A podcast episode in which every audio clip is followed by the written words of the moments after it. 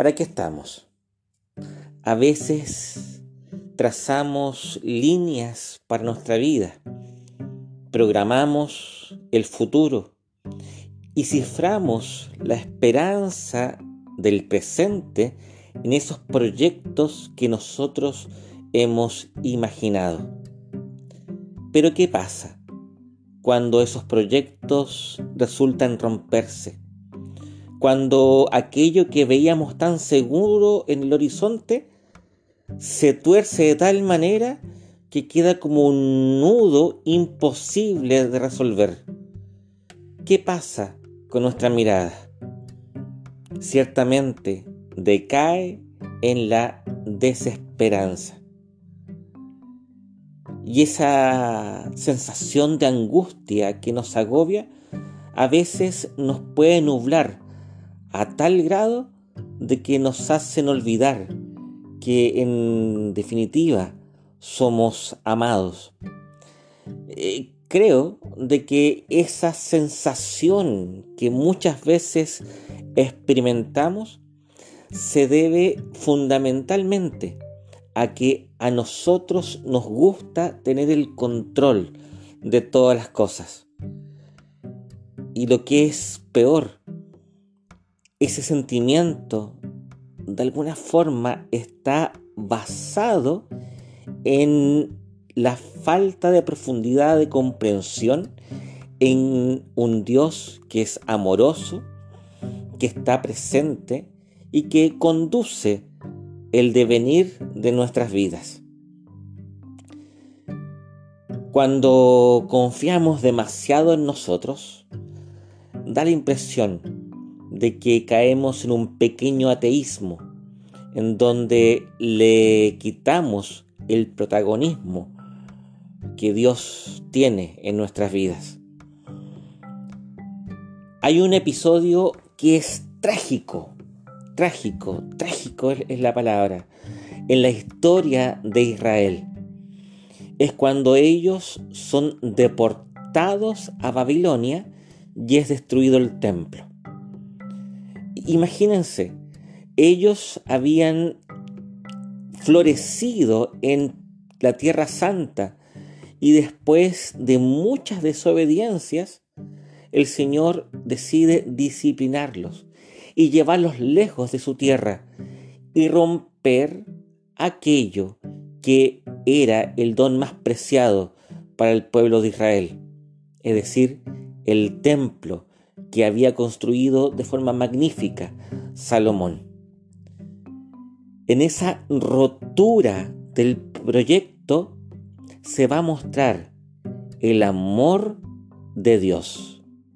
Sí, te lo digo de nuevo en ese rompimiento de lo que se tenía claramente eh, estipulado como presente y futuro, Dios manifiesta su ternura que es mucho más profunda que nuestros planes.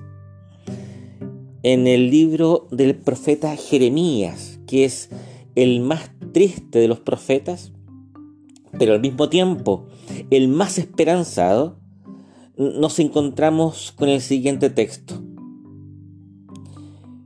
Bien conozco los designios que abrigo sobre vosotros, oráculo de Yahvé. Son designios de paz y no de desgracia, de daros un porvenir cuajado de esperanza. Me invocaréis y vendréis a rogarme y yo os escucharé. Me buscaréis y me encontraréis cuando me solicitéis de todo corazón. Me dejaré encontrar de vosotros, oráculo de Yahvé. Qué hermoso, porque estas palabras son pronunciadas justo cuando comienzan los años de exilio de Israel en Babilonia. No va a ser un periodo corto, van a ser 70 años, tiempo en el cual se purificará el corazón de Israel. qué impresionante que justo cuando empieza la prueba, que justo cuando pareciera que todo cae en desconcierto, Dios esté anunciando esta auguriosa promesa. Él nunca estará ausente. Su rostro estará delante de su pueblo. Su oído estará presto a sus oraciones y su boca no les negará palabra. El Señor no cierra la puerta de la esperanza. ¿Y dónde está la certeza de Israel? ¿Dónde está nuestra certeza?